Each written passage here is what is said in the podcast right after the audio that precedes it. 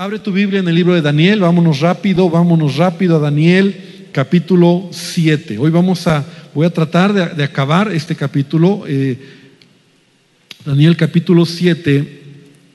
Y bueno, pues, si tú has estado siguiendo estos estudios, sabes que hemos dicho, ¿verdad? Ya muchas ocasiones que los primeros seis capítulos de Daniel fueron historias que Daniel escribe sobre él y sus amigos.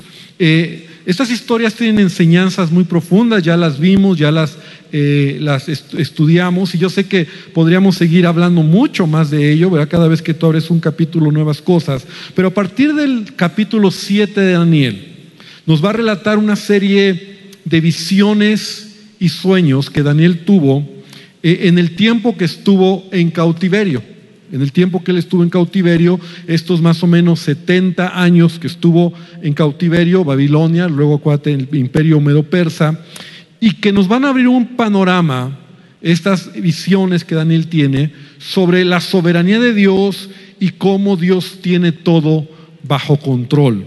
Nada de lo que sucede en el mundo, y escúchame bien, hermano, nada de lo que sucede en el mundo está fuera del control de Dios, a pesar de que vivimos en un mundo caído donde el pecado y la maldad están imperando. Vivimos en un mundo y, Dios está el control, ¿verdad? Estaba estudiando y Charles Spurgeon, un, un eh, gran evangelista y predicador de, de, hace algunos años atrás, dice que él acostumbraba decir que leía el periódico para ver cómo estaba Dios gobernando en el mundo.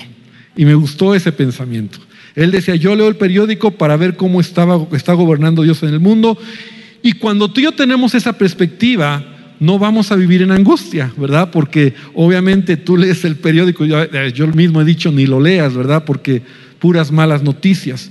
Entonces, pero vamos a ver, Daniel particularmente, vamos a aprender cómo a través de estas profecías, que eh, eh, estas Sí, estas profecías que vamos a leer, eh, toda esta lectura apocalíptica, y ahorita voy a hablar de ello, vemos cómo los reinos, los gobiernos, las potencias mundiales que hoy están, mañana dejarán de estar, van a sucumbir. De hecho, ya lo vimos, ¿verdad? Nabucodonosor, Babilonia, ahora el imperio medo-persa, y todo esto finalmente nos lleva a que un día, el reino de Dios se va a establecer. Amén. Un día vamos a ver el reino de Dios estableciéndose en esta tierra y la literatura apocalíptica, voy a mencionar un poquito sobre esto, eh, y doy gracias a Dios porque hace unas semanas atrás como que Dios me estaba preparando. Estamos tomando un curso con uno de los eh, pastores y que es maestro de la palabra y luego yo lo pongo para animar a que se inscriban. Estamos hablando sobre precisamente la apocalíptica judía, ¿no? Y entonces como que era una preparación, he estado estudiando un poco acerca de esto, pero la literatura apocalíptica judía es un género literario en la Biblia. O sea, la literatura apocalíptica judía, y lo encontramos particularmente en Daniel, por ejemplo, en el Antiguo Testamento, en Daniel, en Ezequiel, también encontramos esta clase de literatura apocalíptica. En el Nuevo Testamento, Apocalipsis, por supuesto, que es literatura apocalíptica. Y como tú sabes, no debemos de perder de vista esto, esto es a manera de introducción.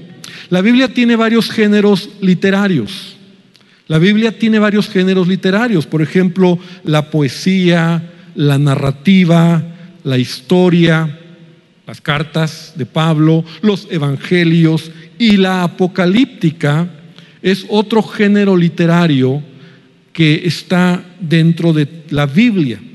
Ya mencioné que particularmente estos libros, pero no son los únicos, algunos profetas eh, llegan a usar la literatura apocalíptica. Jesús mismo habló en un lenguaje apocalíptico en algunos momentos, particularmente están en el Evangelio de Mateo.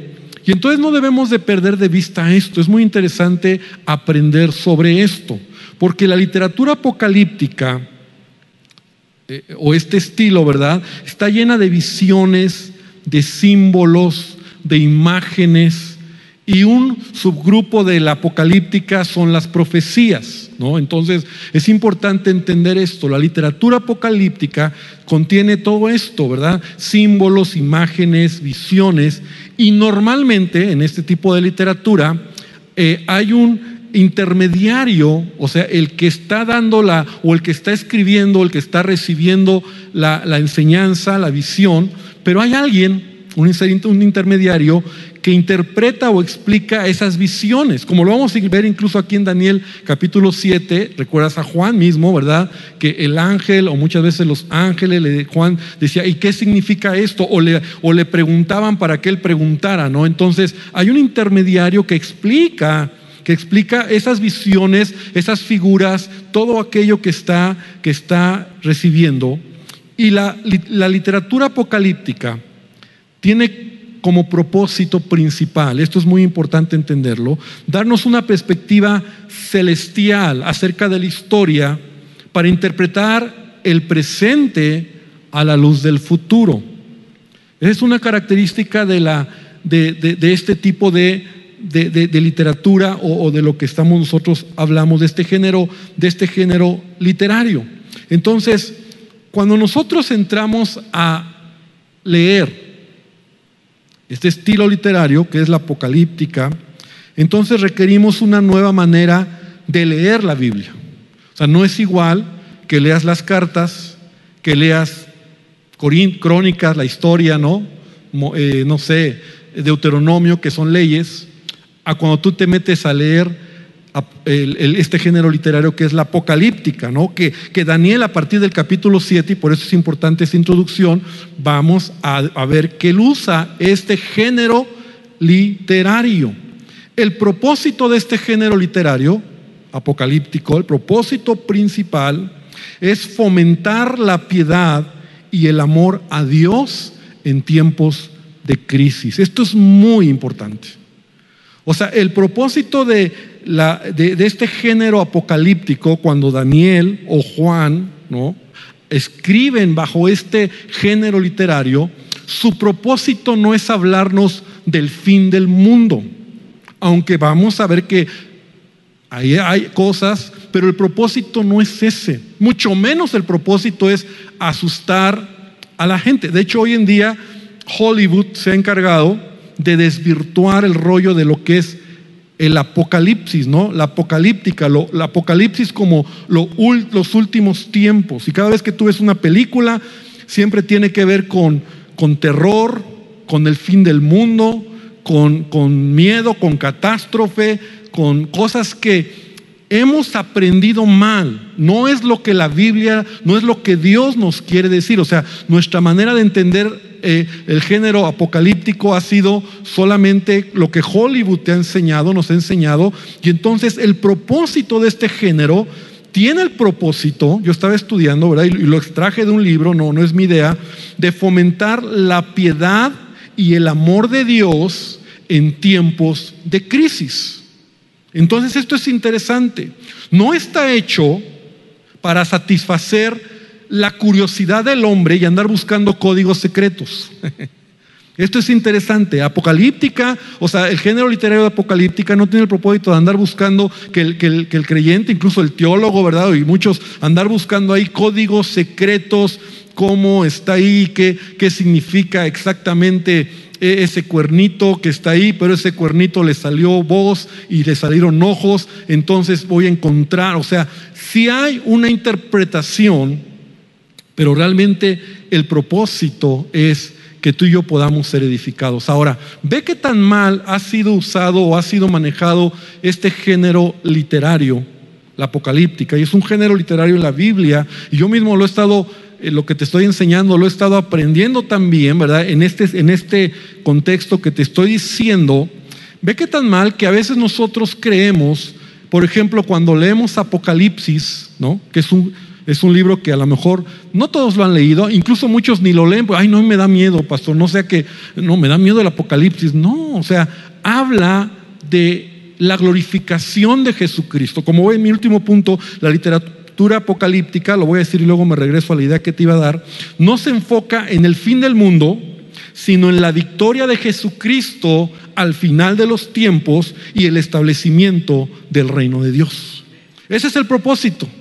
Tanto Daniel como Apocalipsis, como Jesús cuando nos habla en un lenguaje apocalíptico, es la glorificación de Jesucristo y el establecimiento del reino de Dios. Pero te decía en esta idea que ve que tan mal se ha manejado a lo largo de la historia el género, este género literario de la apocalíptica, que incluso a veces cuando nosotros leemos Apocalipsis, por ejemplo, los cuatro jinetes del Apocalipsis, que es algo bien oído, ¿no? A veces hasta nos imaginamos que van a aparecer en el cielo cuatro caballos de colores y encima de cada caballo un jinete montándolo y uno con una balanza y otro con una espada y otro, o sea, así nos imaginamos, así se pintan, así se, dibujan cuando tú escribes. De hecho, lo que vamos a hablar hoy en Daniel, estas representaciones son grotescas. Es más, ni quise poner una foto porque tú no, ¿cómo describes, cómo eh, pones, cómo, cómo eh, puedes dibujar una imagen que el único propósito, porque la literatura apocalíptica tiene el propósito, ¿verdad? Tiene, es ese género, es, es un género que debemos de aprender a, a interpretarlo, pero no lo puedes dibujar. Mira, y te lo voy a poner como ejemplo para que veas qué tan equivocados hemos estado, porque somos influenciados incluso por la cultura a hablar de Apocalipsis. Hay otro género literario que es la poesía y que también está en la Biblia. Es un género literario hermoso, es un género literario que también tiene muchos símbolos, muchas figuras y que tú puedes y tú debes de estudiar en el contexto de la Biblia para interpretarlo. Pero por ejemplo, quiero venirme rápidamente solamente para que lo veas. Cantares capítulo 4. Cantares es un libro que es poético, ¿no? Y si tú lo has leído, a lo mejor hasta te has asustado. Pero tú cómo puedes dibujar? Porque nadie ha dibujado no hay dibujos sobre estas descripciones, porque el género de poesía, o sea, es, son, son eh, muchas figuras, muchas figuras de interpretación que se usan, por ejemplo, te decía Cantares 4, dice, ahora, lo voy a leer e imagínate cómo lo dibujarías. Tus dientes como manadas de ovejas trasquiladas, que suben del lavadero y todas con crías gemelas, y ninguna entre ellas estéril. A ver, échate un dibujo de eso. Tus labios, mira, qué, qué, qué, poeta, ¿no? Qué, qué romántico. Tus labios como hilo de grana y tu habla hermosa y tus mejillas como cachos de granada detrás de tu velo. Tu cuello como la torre de David tu cuello como la torre de David, edificada para armería, mil escudos están colgados en ella, o sea, imagínate un cuello así, o sea, como la torre de David, mil escudos, y todos escudos de valientes, y hasta ahí me detengo. ¿Cómo tú puedes pensar que vas a dibujar, hacer una, un dibujo de esto? Son figuras son, como te decía hace rato, ¿verdad? Hablando de, la, literatura apocalíptica, son símbolos, son imágenes, son visiones. Y Apocalipsis, Daniel, bueno, Daniel y Apocalipsis también. Entonces, no, no, cuando hables, o, a partir de hoy a lo mejor vamos a ir estudiando. Y, yo no me voy a meter en, rollos tan profundos, porque realmente mi, mi, y lo digo con cuidado y lo digo en verdad porque así lo he visto, y eso no quiere decir que no conozco, no he leído, no he estudiado estos libros apocalípticos, pero mi teología del fin del mundo es sencilla. Cristo viene, debo de estar preparado y mi lámpara debe de estar encendida. Así es mi teología del fin del mundo. A veces nos metemos en tantas honduras y entonces extraemos y buscamos. Pero por eso yo te quiero enseñar y quiero decirte que por eso no te debes de imaginar cuando vamos a hablar a un Daniel, vamos a empezar con el capítulo 7 que habla de cuatro bestias, ¿no? Entonces, un león con, tal, con, con, eh, con alas de águila, ¿no? Y que de repente se le quita la fuerza y se le da un corazón de hombre y se le ponen piernas de hombre. Entonces, ¿cómo lo dibujas? ¿Cómo lo escribes? No, no, no quieres, no tienes que dibujarlo. No es que van a venir cuatro jinetes cabalgando en el cielo cuando Cristo venga. No, es una idea equivocada y falta de conocimiento o de profundidad en la palabra de Dios. Y yo sé que son temas que a veces son eh, tenemos que estudiarlos. A mí personalmente me encanta más hablar la palabra de manera práctica, ¿no? Yo prefiero dar un mensaje práctico a la vida, a, tu necesidad, que meterme más así, pero hoy tenemos que entrarle, ¿verdad? Entonces, de hecho, eh, dije, hoy ya cuando llega al capítulo 7, dije, Señor, pero dije, vamos a entrarle, amén. Entonces vamos a entrarle porque esto está interesante. Entonces, después de esta introducción, entonces vamos a estudiar, vamos a estudiar capítulo 7 y espero avanzar muy rápido, voy a avanzar rápido, pero quiero ser muy objetivo. En el primer año vamos a leer del versículo 1 al versículo 10 y vas a empezar a ver una lectura diferente, un lenguaje diferente, ya no es la historia de Daniel, sus amigos, el foso de los leones, el horno de fuego. En el primer año de Belsasar, rey de Babilonia, y ve que en qué tiempo, ¿verdad? Ya hablamos de Belsasar, cuando Daniel estuvo ahí, que era el nieto de Nabucodonosor. Tuvo Daniel un sueño y visiones de su cabeza mientras estaba en su lecho. Luego escribió el sueño y lo relató lo principal del asunto. Y Daniel dijo, miraba yo en mi visión de noche, y aquí que los cuatro vientos del cielo combatían, combatían en el gran mar, y cuatro bestias grandes diferentes, la una de la otra, subían del mar. La primera era como león y tenía alas de águila. Y yo estaba mirando hasta que sus alas fueron arrancadas y fue levantada del suelo y se puso enhiesta sobre los pies a manera de hombre y le fue dado corazón de hombre. Y aquí otra segunda bestia, semejante a un oso, la cual se alzaba de un costado más que del otro. Y tenía en su boca tres costillas entre los dientes. Y le fue dicho así, levántate, devora mucha carne. Y después de esto miré, y aquí otra, semejante a un leopardo, esa es la tercera bestia, con cuatro alas de ave en sus espaldas, y tenía también esta bestia cuatro cabezas, y le fue dado dominio. Después de esto miraba yo en las visiones de la noche, y aquí la cuarta bestia, espantosa y terrible en gran manera fuerte, la cual tenía unos dientes grandes de hierro, devoraba y desmenuzaba, y las obras hollaba con sus pies, y era muy diferente de todas las bestias que vi antes que ella, y tenía diez cuernos. Y mientras yo contemplaba los cuernos, he aquí otro cuerno pequeño salía entre ellos, y delante de él fueron arrancados tres cuernos de los primeros, y he aquí que este cuerno tenía ojos como de hombre y una boca que hablaba grandes cosas. Imagina, te lo estás imaginando, pero no, e, ese es el punto, ¿verdad? Las figuras, los símbolos, lo que vamos a hablar. Estuve mirando hasta que fueron puestos tronos y se sentó un anciano de días cuyo vestido era blanco como la nieve y el pelo de su cabeza como lana limpia y su trono llama de fuego y las ruedas del mismo fuego ardiente.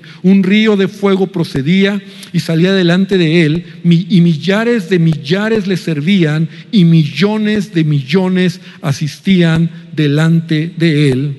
Y el juez se sentó y los libros fueron abiertos. Hasta ahí vamos a, vamos a, vamos a empezar. Daniel está viendo en esta visión una gran tempestad en el mar, ¿verdad? Una gran tempestad que es, eh, que es empujada, que es eh, hecha, ¿verdad?, por unos fuertes vientos que vienen de los cuatro puntos cardinales de la tierra, como un espantoso huracán, como algo que está sucediendo en el mar, de donde el viento agita el mar y este se levanta con furia, ¿verdad? Y yo no sé si tú has visto esta, esta, esta imagen, esta, esta realidad en, el mar abierto, donde haya un huracán, donde haya viento, ¿no? Como es algo espantoso, algo terrible, nadie quiere estar ahí, nadie quisiera estar ahí porque muere seguramente. Y entonces esta furia se levanta, el mar, ¿verdad? Y el mar en la Biblia, en otros pasajes, representa varias cosas. Entre ellas representa a las naciones, representa el mundo en el que vivimos. siempre agitado, donde hay toda clase, eh, así se representa el mundo en el que vivimos, ¿verdad? El mar, esta agitación, donde hay toda clase de violencia, de muerte, de destrucción. Vivimos en un mundo caído y aunque a lo mejor en nuestro pequeño mm, lugar de vida, eh, relativamente, gracias a Dios, ¿verdad? Estamos bien, estamos en paz. El mundo, ¿verdad? El mundo visto desde una perspectiva divina, ¿no? Hay tanta violencia, tanta agitación, tanta turba, tanta muerte, y esto está representando. Y de ahí, entonces, en el mar que representa el mundo, salen o surgen cuatro bestias, cuatro bestias dispuestas a pelear y a luchar por obtener la prominencia. Vemos que no emergen al mismo tiempo, eh, leíamos que emergen una y después otra. De tal manera que esto nos va dando una idea que así, porque estas bestias, estas cuatro bestias, para, irlo puntualizando, representan imperios, representan gobiernos, representan lo que a lo largo de la historia, ¿verdad? Se han levantado y emergen eh, diferentes imperios que suceden unos a otros. La historia misma nos ha enseñado los imperios que existen, que existieron, que dejaron de existir y otros que aunque están un día dejarán de estar. Entonces, los cambios a, través de la historia. Y entonces una gran potencia se levanta, y lo veíamos con Babilonia, otra potencia más grande que esa se levanta y destruye a la, a la que está. Y entonces las cuatro bestias que se levantan del mar son los diferentes imperios terrenales que hacen aparición a través de conflictos, guerras, poder, destrucción, y en su afán de conquistar, destruyen a imperios más pequeños y más vulnerables. Y esta es la historia de la humanidad. Esta es la historia de, los diferentes imperios. Porque de entrada podemos ver que estas cuatro bestias son muy peculiares. Un león, un oso y un leopardo. Y la cuarta bestia es un animal de apariencia tan horrible que Daniel no le puede dar el nombre. Simplemente dice, no, es tan horrible que no le da un nombre. Pero estas cuatro bestias, ¿verdad? Por sus características, que son animales agresivos, violentos, que son animales que, que atacan, ¿no? Y, como lo vamos a ver más a detalle, nos habla de lo que son los diferentes imperios que han existido, que para lograr poder, para lograr eh, tener más territorio, siempre han sido como, como bestias, ¿verdad? Como estas bestias, tratando de tomar, de destruir, de matar, de, arrancar, de, romper, ¿no? Con el fin de tener un poquito más de poder. De poder. Entonces, incluso muchos teólogos han llegado a, la conclusión de que estas mismas bestias, que estas cuatro bestias, al menos estas cuatro que vemos, ¿Te acuerdas del sueño de Nabucodonosor en Daniel 2? ¿no? El sueño de esta estatua de hombre, que también Nabucodonosor tiene un sueño, y yo lo dije de manera muy, muy eh, superficial, porque está la interpretación, acuérdate que Apocalíptica habla de que te, da y te da la interpretación. Entonces la interpretación era que era una figura, una estatua que tenía estaba hecha de diferentes materiales, oro, plata, bronce, eh, hierro, ¿no? Y al final eh, era como, como lodo, mezclado con hierro. Entonces, para Nabucodonosor, esta visión que él tiene, él ve lo mismo, como cuatro imperios Daniel dice, son cuatro imperios, el primero eres tú, Babilonia, oro, luego vendrá otro, plata, luego vendrá otro, bronce, hierro y uno que será una mezcla de todo. Entonces, pero el sueño de, Nabucodonosor es como lo que es el imperio, los imperios, las potencias mundiales, bajo una perspectiva de lo que es la fama, el poder, la riqueza que humanamente una nación representa. Y esto espero poder explicarlo bien. O sea, humanamente hablando, un imperio poderoso, un, imperio que ha, gobernado, ha conquistado, se ufana de tener fama, de riquezas, roba, eh, quita. Y eso es lo que está viendo Nabucodonosor, porque se representa en metales como el oro, ya te lo dije, plata, cobre, hierro, lo que humanamente se ve en un imperio, pero lo que Daniel está viendo, que es lo mismo, pero visto desde otra perspectiva. O sea, Daniel lo está viendo como una pesadilla. Lo que realmente está detrás de un gran imperio, que es destrucción, muerte y violencia.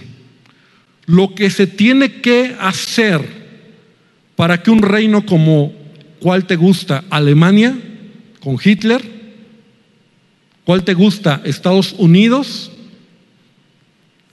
¿cuál te gusta? España, todo lo que han hecho, ¿verdad? Para obtener un poco más de territorio, poder, ¿no? Y para ello ha habido muerte, violencia, destrucción. Y entonces por eso estos, estos, estas figuras, estos animales que son salvajes, carnívoros, como el león, el oso, el leopardo, ¿no? Y que aún el cuarto es más feroz que todos, ¿no? y ahorita lo vamos a explicar, o sea, es peor que todos. Y el objeto de esta revelación es mostrarnos cómo, cómo las naciones a lo largo de la historia han caminado así. Hoy, en estos días estamos recordando los 500 años de la, no de la independencia, sino de la conquista, 500 años. Y, lo has leído. O sea, no son 500 años de, que, o sea, son 500 años y empiezan, y dicen, ¿verdad?, que vinieron a destruir, a matar sanguinariamente, y así son los imperios. Así ha sido a lo largo de la historia. Así fue Babilonia, así fue el imperio persa, así fue el imperio griego, el imperio romano, no se diga. Y puedes sumar imperios que se han levantado. Y entonces esta visión tiene también como objeto entender, porque lo vamos a ver, que no importa el imperio que gobierne o el imperio que esté poderoso, siempre habrá guerra contra los escogidos de Dios, pero también al final, porque también está aquí en este capítulo 7, se establecerá el reino de Dios.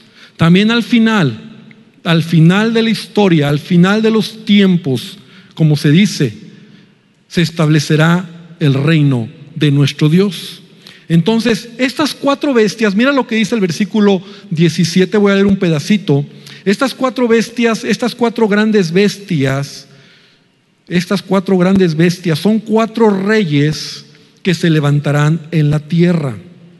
Versículo 18. Después recibirán el reino, después de esto recibirán el reino los santos del Altísimo y poseerán el reino hasta el siglo, eternamente y para siempre. Entonces, apocalíptica o, este no, no, no le interesa tanto explicarnos, vamos a ver lo que significa, pero siempre glorifica, ¿verdad? Lo que al final de los tiempos Dios, Jesucristo, la iglesia será glorificada. Por eso es tan bonito este eh, eh, eh, estudiarlo, pero correctamente. Versículo 21, y veía yo que este cuerno hacía guerra contra los santos y los vencía, hasta que vino el anciano de días y se dio el juicio a los santos del Altísimo y llegó el tiempo y los santos recibieron el reino nuevamente, ¿verdad? De eso habla Apocalipsis, este Daniel. 25, versículo, y hablará palabras contra el Altísimo y a los santos del Altísimo quebrantará y pensará cambiar los tiempos y la ley y serán entregados en su mano hasta tiempo y tiempos.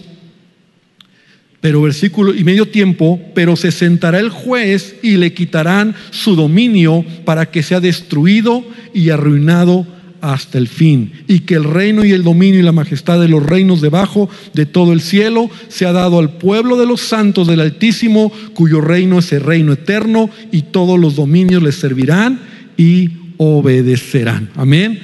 Ese es el final de los tiempos. Entonces, queda claro que no importa el imperio que se levanta, o se ha levantado, o se levantará, queda claro que gobiernos que han pasado existen o existirán si Cristo no viene, queda claro que el mundo entero, ¿verdad?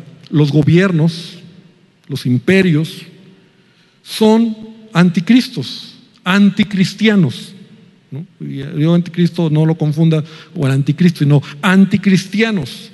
Puede haber diferentes gobiernos, pero al final o en toda generación, en todo momento, el pueblo de Dios siempre será odiado, será acorralado, será avergonzado, será humillado, incluso muertos por causa del Evangelio, a lo largo de la historia.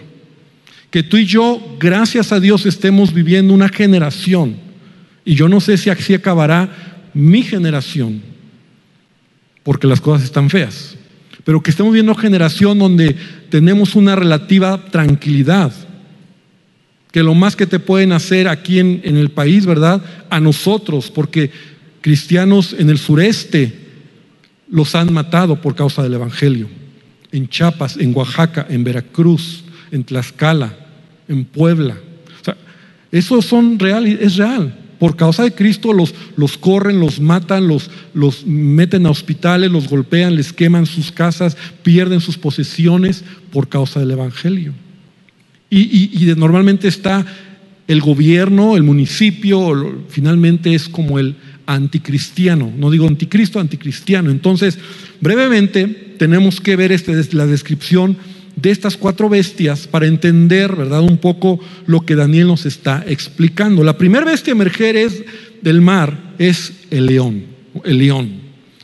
Y muchos lo han identificado con el imperio de Babilonia, de una manera inmediata, ¿no? Inmediata, el imperio de Babilonia, porque coincide incluso con el metal, el metal, el metal eh, que representa la estatua de Nabucodonosor, el oro, como el rey de los metales, ¿no? El oro, y el animal como el rey, ¿no? Por decir algo, ¿no? Como el rey de la selva, como uno de los animales que son, el león es un animal que tiene características, es feroz, eh, eh, y así fue Babilonia, una, nación, un pueblo destructivo, despiadado. Entonces se menciona este león que es feroz, pero también dice que se le dieron alas de águila. Estas alas de águila representan eh, la manera en que este imperio se extendió por todo el mundo con mayor velocidad, con mayor efectividad. Las alas de águila representan esto, pero de repente se le arrancaron las alas, así lo dice, ¿no? De repente le fueron arrancadas las alas y perdió su ferocidad este león. O sea, de ser un león, acabó perdiendo las alas y teniendo, como dice, de como teniendo piernas de hombre y corazón de hombre. Y esto me habla de que se debilitó. Así son los imperios. Así son los gobiernos. Hoy son feroces, ¿verdad? Son, eh, se elevan, tienen su gloria, pero después de un tiempo declinan y después son humillados. Entonces, no perdamos de vista que lo que estamos entendiendo en el capítulo 7 de Daniel tiene que ver con la soberanía de Dios en el mundo, en la historia. Y aunque sí podemos aplicarlo a Babilonia, ¿verdad? Como esta nación que fue muy feroz, se levantó, pero al final perdió todo. Segunda bestia es el oso, el oso, que también se identifica eh, de manera inmediata con el imperio medo-persa. Ahora, el oso igual, es un animal fuerte, voraz, agresivo y que está, la característica dice que se le ve devorando a algún animal, porque incluso en su boca tiene tres costillas, así lo dice, ¿no? O sea, la imagen que me da es como de un oso hambriento que todavía está comiendo y está listo para cazar otra cosa, y de hecho así lo dice, ¿verdad? Eh, eh, el pasaje en donde dice, levántate y devora, y le fue dicho así, levántate y devora mucha sangre. O sea, es la imagen de un animal, de un oso que está devorando, eh, está en y está comiendo y está en posición de atacar a otra víctima con un deseo de devorar mucha carne. Y esto me habla de lo que son las naciones, su deseo de conquistar, en deseo de obtener más, en deseo de, querer más, ¿verdad? Matan y derraman sangre y cuántos miles de millones de personas mueren en una guerra, por ejemplo, ¿no? Gente inocente y, el mismo ejército, los que dan su propia vida por causa de una guerra. ¿Por qué? Porque hay alguien allá arriba diciendo, vayan y, den su vida y, entreguen. Y, y no me quiero ver antipatriota, ¿no? Pero realmente ese es el espíritu del mundo. Entonces es como querer más, como querer más, como, como tomar más. Es interesante cómo el imperio medo-persa, ¿verdad? Eh, los, eh, los historiadores, ¿verdad? Cuando, cuando eh, Cuando el imperio medo-persa conquistó Babilonia, conquistó dos naciones poderosas también que estaban en ese tiempo, aparte de Babilonia. Uno era Egipto y otro era Lidia. Dos naciones que estaban ahí también y que el imperio medo-persa los conquistó. Entonces eso habla que algunos dicen que representan estas tres costillas que tiene en la boca el oso, ¿no? Y que todavía está queriendo devorar más. Entonces, como te digo, si bien es cierto el imperio persa siempre estuvo conquistando, se expandió, y era violento. El imperio persa era conocido por su violencia, devoraban a la gente, mataban a la gente. Eh, eso es lo que los gobiernos hacen, eso es lo que los diferentes imperios han caminado. Entonces, no es como que esta figura, el león o el oso, eh, es específicamente solo en un momento, sino a lo largo de la historia. Lo que Daniel está tratando de explicarnos es lo que el mundo, la historia, los, los imperios están teniendo, gobernados como animales, ¿verdad? Como animales feroces, destruyendo. Tercer bestia es un leopardo.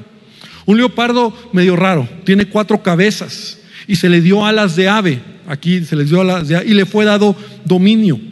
Ahora, este, este animal, el, leopardo, no es tan feroz como los anteriores, pero su principal característica es que es veloz.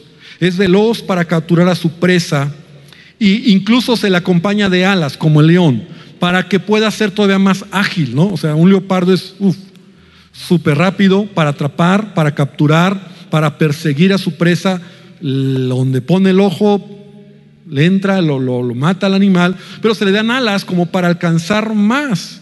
Y esto representa el tercer imperio, inmediatamente el imperio griego, que continuó después del imperio medo-persa, conquistó, y al frente de este gran hombre, bueno, gran hombre si podemos decir, ¿verdad? Alejandro, el, Alejandro Magno, que es destacado por sus conquistas rápidas. O sea, en la historia vemos nosotros, si tú lees un poco la historia de Alejandro Magno, el imperio griego alcanzó tanto territorio como pudo. ¿no? En algunas películas incluso se, ve la historia de Alejandro Magno como que se sienta por ahí en un lugar, no me acuerdo, un lugar muy, muy relevante. donde, donde, estaba, que se pone a llorar porque y, y se pone mal y dice, ¿por qué? ¿Por qué estás así? Porque ya no tengo más territorio que conquistar porque había logrado tanto, había, había hecho tanto este, este hombre, ¿verdad? El imperio griego, que eh, representa este leopardo rápido, ágil, que va, y que así también a lo largo de la historia han habido imperios que, que rápidamente conquistan, toman, son inteligentes, tienen, eh, tienen estrategia, ¿no? Como un leopardo, ¿no? Eh, los primeros, el oso, el león, son más como brutos, ¿no? Como a matar, a destruir, a, a comer, a asesinar pero el leopardo es estratega y también nos habla de lo que es un imperio, ¿no? Las cuatro cabezas, eh, también algunos eh, teólogos dicen, ¿verdad? Inmediatamente representan cuatro generales que apoyaron a Alejandro Magno en sus conquistas y a su muerte cuando este imperio fue, cuando murió Alejandro Magno, este imperio se dividió en cuatro reinos, en cuatro reinos.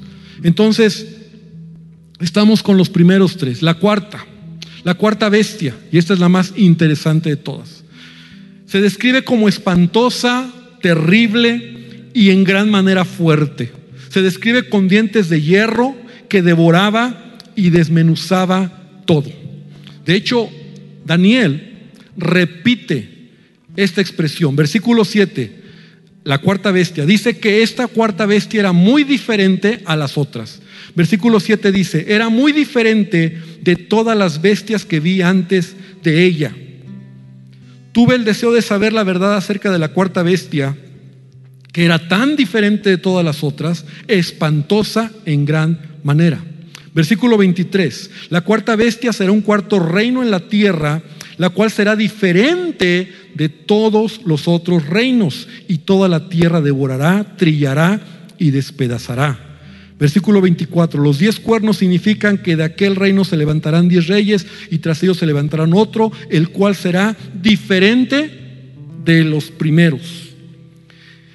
Y esta, esta bestia dice que hablará palabras contra el Altísimo y a los santos del Altísimo quebrantará y pensará en cambiar los tiempos, la ley, y serán entregados en su mano hasta tiempo y tiempo y medio tiempo.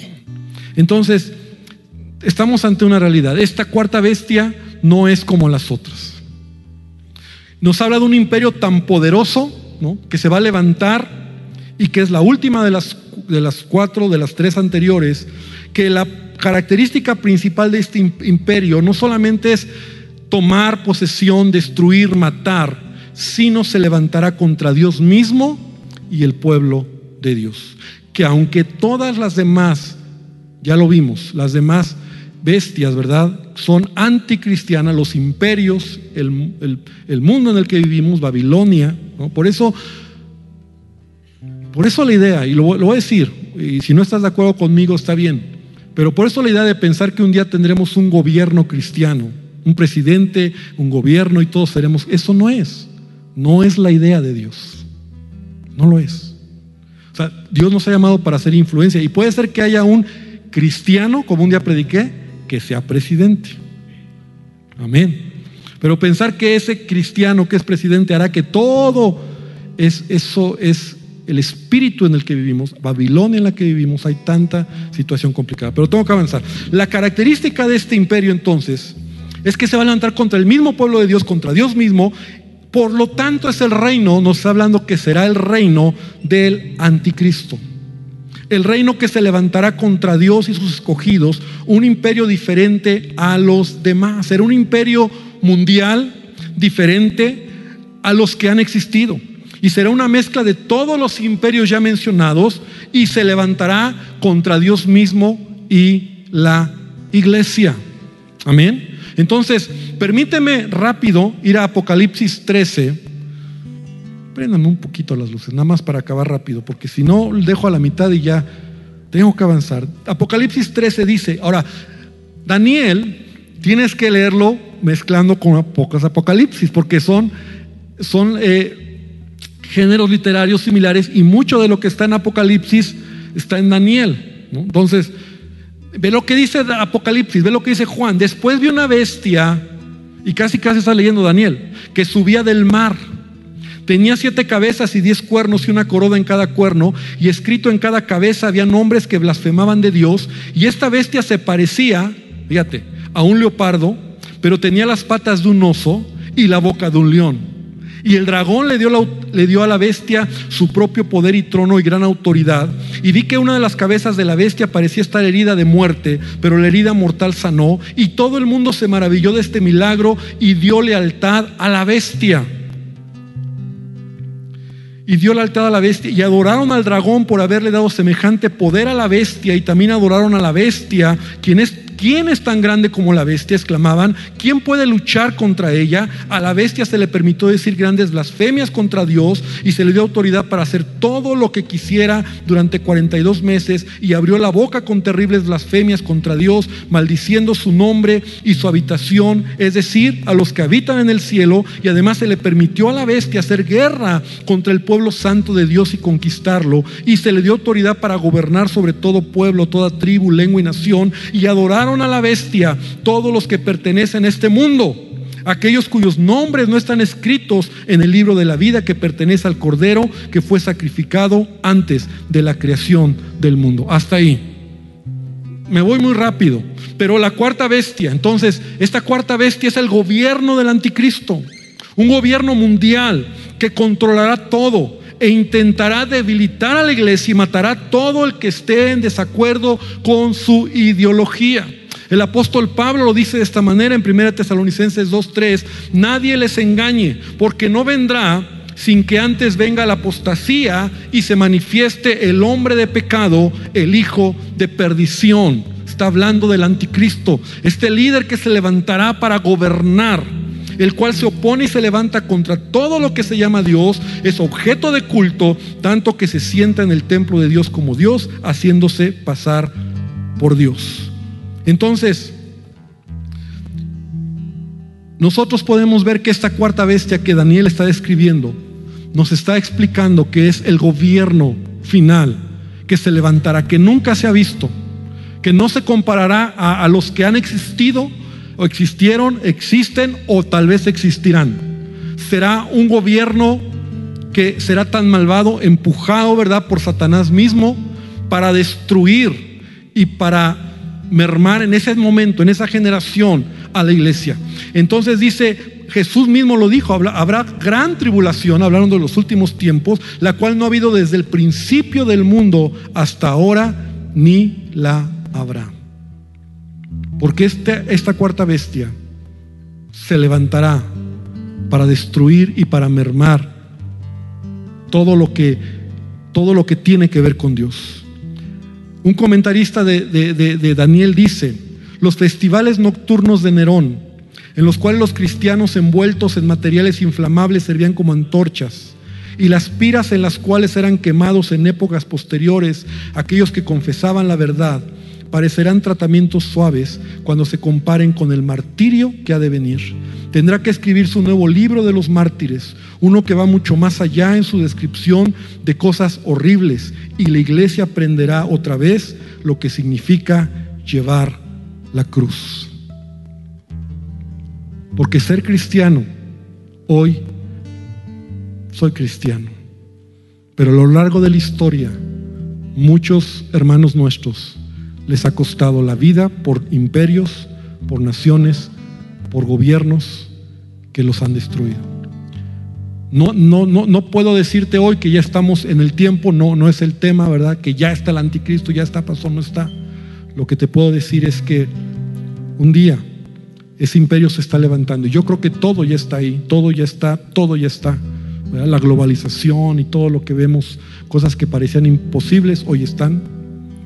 Pero al final, Daniel 7, y con esto termino, nos habla de, al final de los tiempos, como te decía, la glorificación de los hijos de Dios y el establecimiento del reino de Dios. O sea, no es un libro para que nos dé miedo, sino es un libro para que nos dé esperanza. Por eso te decía, es un libro que se escribió para dar esperanza a los que estaban afligidos. Porque cuando tú estás en aflicción y a lo mejor tu vida está puesta en, no en peligro, sino expuesta a muerte, estos libros que se escribieron, Apocalipsis, Daniel, daban esperanza en decir, Señor, en tus manos está mi vida. Estuve mirando hasta que fueron puestos tronos, dice Daniel 7:9, y se sentó un anciano de días cuyo vestido era blanco como la nieve y el pelo de su cabeza como lana limpia, y su trono llama de fuego y las ruedas del mismo fuego ardiente. Un río de fuego procedía y salía delante de él. Millares de millares le servían y millones de millones asistían delante de él, y el juez se sentó y los libros fueron abiertos. Eso habla del juicio final. Versículo 26, pero se sentará el juez y le quitarán su dominio para que sea destruido el anticristo y su gobierno, arruinado hasta el fin, y que el reino y el dominio y la majestad de los reinos debajo de todo cielo se ha dado al pueblo de los santos del Altísimo, cuyo reino es reino eterno, y todos los dominios le servirán y le obedecerán. Así termina este capítulo 7 de Daniel. Entonces el panorama general es entender cómo estas cuatro bestias, o tres al menos, representan los imperios que han existido, existen y existirán a lo largo de la historia, su voracidad, su violencia, pero también representan o nos habla del último gobierno que vendrá antes de la venida de Cristo. ¿Es ya? ¿Será más adelante? No lo sé. Lo único que te digo es, mi teología es, Cristo viene, debo de estar preparado, con las lámparas encendidas, esperando la venida de Jesús. Señor, gracias por este tiempo, gracias por tu fidelidad, gracias porque tú vienes por una iglesia y esta palabra nos da esperanza. Señor, gobiernos se levantan. Hay gobiernos tan violentos, tan destructivos, y la sangre de tanta gente ha sido derramada. Pero Dios, esos imperios un día se caerán. Y otros se levantarán si tú no vienes. Pero que nosotros podamos entender que en todo tú tienes el control de la historia y de tu iglesia. En el nombre de Jesús, amén y amén.